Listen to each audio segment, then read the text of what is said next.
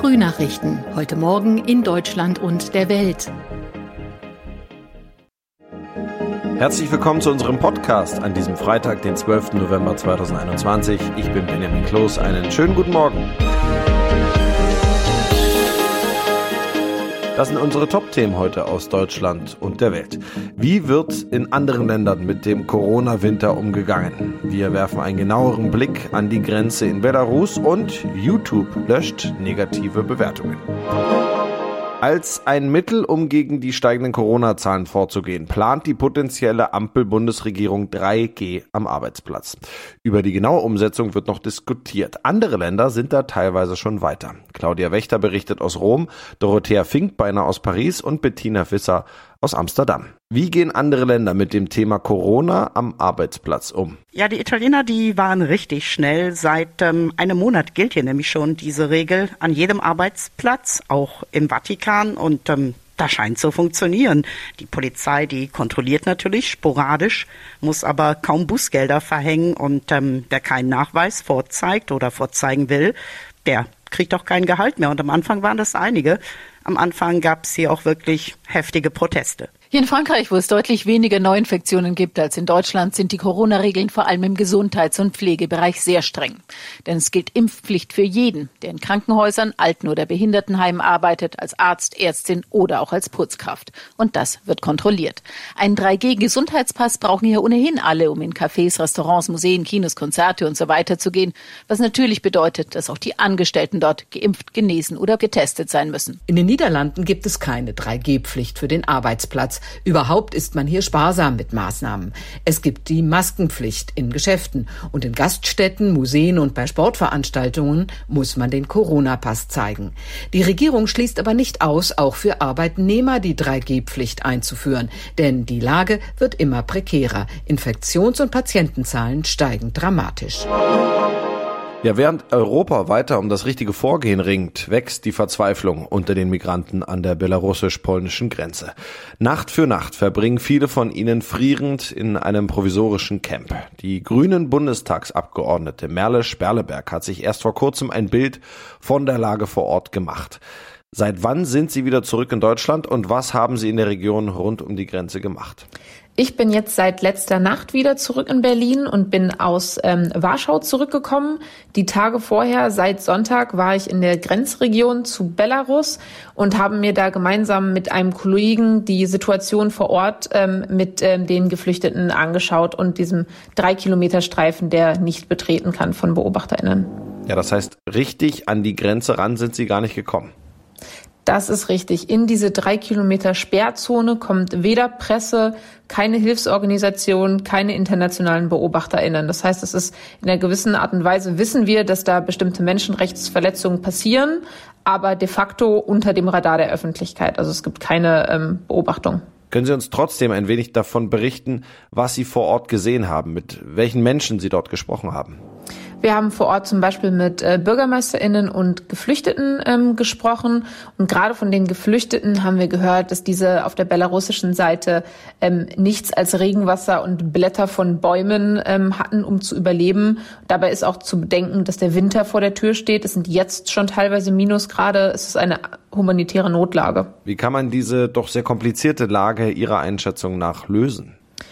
Ich denke, es wäre anmaßend, in dieser hochkomplexen ähm, Lage in der Kürze der Zeit eine finale Lösung zu präsentieren. Klar ist aber, dass die Geflüchteten, die auf der einen Seite von ähm, Belarus an die Grenze gebracht werden, dann von polnischer Seite zurückgeschoben werden und dann wieder auf ähm, belarussischer Seite mit brutalster Gewalt zurückgeschoben werden, dass die aus diesem Kessel raus müssen. Das kann nicht bleiben. Wenn wir nichts tun, werden diese Menschen in großen Teilen sterben. Ja, hierzulande polarisiert das Thema. Was antworten Sie Menschen, die sagen, dass die EU, dass Deutschland keine Flüchtlinge aufnehmen sollte? Ein Politiker, den wir in ähm, Polen treffen durften, hat gesagt, dass es eigentlich keine Frage ähm, sein sollte, dass den Menschen, die in dieser humanitären Notlage sind, eben geholfen wird und dass es eigentlich kein Politikum sein sollte und nicht kein Politikum ist, sondern einfach eine Frage von Humanität. YouTube will künftig nicht mehr öffentlich anzeigen, wie viele negative Bewertungen ein Video bekommen hat. Damit sollten Nutzerinnen und Nutzer vor Mobbing geschützt werden, erklärte die Videoplattform auf ihrem Blog. Auch andere soziale Medien gehen mittlerweile diesen Weg. Thomas Bremser berichtet. Was steckt denn hinter der Entscheidung von YouTube, die Mag ich nicht Funktion einzuschränken und was ändert sich jetzt? Ja, unter den Videos sehe ich ja einen Daumen, der nach oben und nach unten geht. Die Zahl daneben zeigt an, wie vielen Menschen das Video gefallen hat und wie vielen nicht. Es kommt mittlerweile immer wieder zu sogenannten Dislike-Attacken, dass also eine bestimmte Gruppe koordiniert auf den Daumen runter Knopf klickt, mehrmals, meist automatisiert mit bestimmter Technik. Und dann sieht's dann halt für andere so aus, äh, als ob das äh, Video nur sehr, sehr wenigen gefällt. Nach und nach sollen jetzt die Zahlen neben dem Daumen runter Symbol verschwinden. Nur derjenige, der der das Video hochgeladen hat, kann die noch sehen. Diese Idee ist ja nicht neu, auch andere soziale Medien nutzen sie. Welche? Ja, Instagram und Facebook zum Beispiel. Da gibt's jetzt keine Daumen runter Funktionen, aber ich sehe ja die Likes, also wie viele Menschen ein Bild oder einen Beitrag von mir gut finden. Seit ein paar Monaten kann ich das als Nutzer auch ausschalten, damit also niemand mehr die Anzahl meiner Likes sieht. Expertinnen und Experten sagen, das hilft, den Druck von den Usern zu nehmen und sie werden nicht mehr so häufig Opfer von Mobbing. Denn äh, gerade bei Jüngeren ist die Anzahl der Likes manchmal ja ein sehr hohes Gut. Wer nur wenige hat, wird da schon mal ausgelacht. In unserem Tipp des Tages geht es heute auch um das Thema Corona und zwar in der Partnerschaft. Sie haben in den vergangenen Tagen und Wochen vielleicht auch Gespräche geführt im Freundes- und Familienkreis, die nicht ganz einfach waren. Die Frage nach der Corona-Impfung spaltet die Gesellschaft und auch Partnerschaften. Was kann ich tun, damit eine Beziehung zwischen Geimpften und Nicht-Geimpften funktioniert? Wir fragen den Paartherapeuten Erik Hegmann in Hamburg. Meinungsverschiedenheiten gibt es ja viele in einer Partnerschaft. Worin unterscheidet sich aber die Frage nach einer Impfung? Die Frage nach einer Impfung ist natürlich eine sehr emotionale. Da zeigt sich auch schon der große Konflikt, nämlich, dass versucht wird, ein schwer emotionales Thema auf der Sachebene auszudiskutieren. Die Sachebene, das wurden vielen Menschen immer wieder gesagt, äh, bleibt doch auf der Sachebene, sei nicht so emotional, klingt erstmal sehr sinnvoll. Ist es aber nicht, weil dadurch die Partner letztlich wirklich aneinander vorbeireden, denn wenn es um ein emotionales Thema geht, dann kann das auf der Sachebene nicht gelöst werden. Wie kann ich denn als Geimpfter mit jemandem zusammenleben, der sich partout nicht impfen lassen will? Was wäre der wichtigste Tipp? Ich denke, was wichtig ist, ist zu sagen, ich mache mir Sorgen oder meine Ängste sind folgende. Wie siehst du das? Wie erlebst du das? Nicht gleich die eigenen Bedürfnisse in Wünsche oder womöglich in Anforderungen zu formulieren, sondern erstmal zu sagen, das ist das, was auf dem Tisch liegt. Hier ist meine Haltung, hier sind meine Gefühle, hier sind meine Bedürfnisse und ich würde gerne wissen, wie sind deine.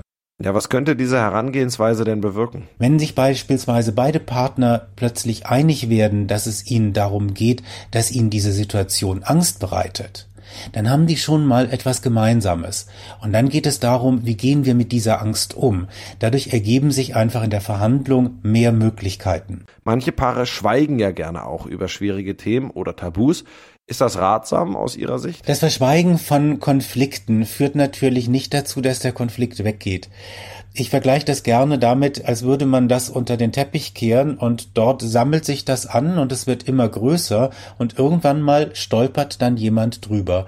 Und häufig ist das dann so emotional belastet, dass möglicherweise wirklich alles auseinanderfliegt. Deswegen lieber den Konflikt frühzeitig ansprechen, dann muss er nicht unbedingt zu einem Streit eskalieren. Hilft es, wenn ich sowas sage wie, lass dich bitte meinetwegen impfen oder baut das einen zu hohen moralischen Druck auf? Ich würde das so nicht formulieren. Ich würde eher mit den eigenen Befürchtungen versuchen zu argumentieren. Es würde mir sehr viel leichter fallen, mit dieser Situation umzugehen, wüsste ich, dass ich mich darauf verlassen kann, dass du gesund bleibst.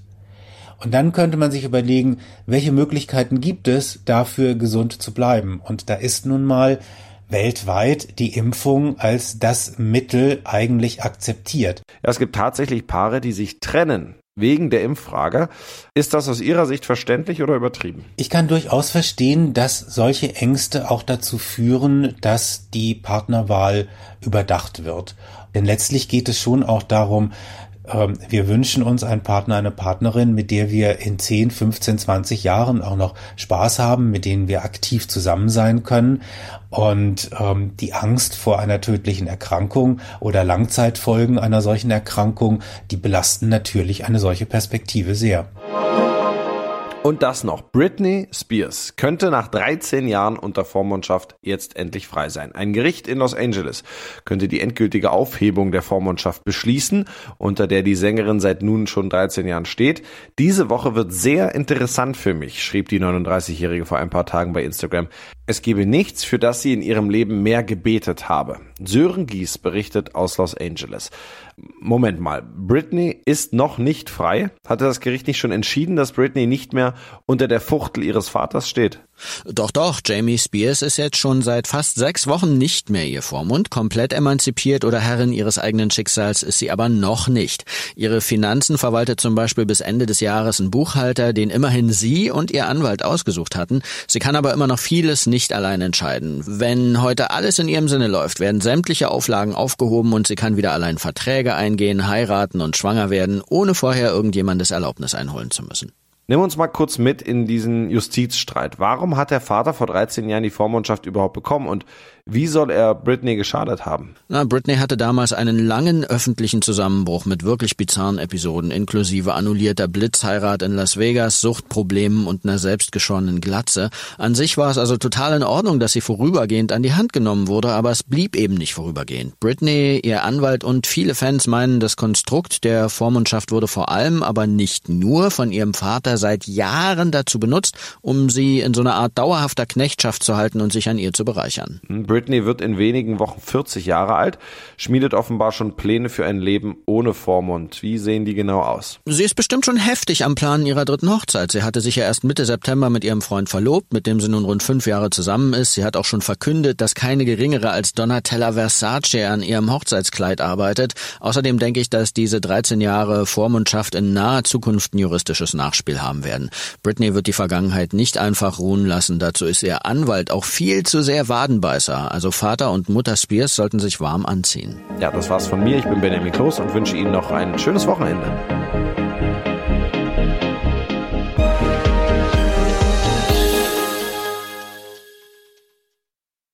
Das waren die Frühnachrichten. Mehr Infos und unsere lokalen Top-Themen auf aachenerzeitung.de und aachenernachrichten.de.